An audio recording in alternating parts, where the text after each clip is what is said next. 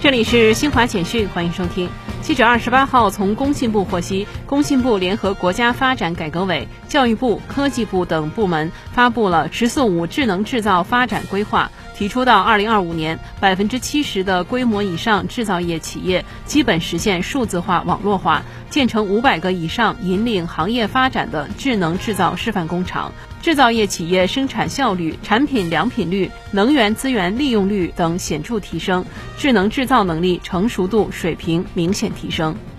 二十八号，冬季两项国际训练周在北京冬奥会张家口赛区的国家冬季两项中心启幕。该训练周为期四天，是北京冬奥会“相约北京”系列测试活动的最后一项。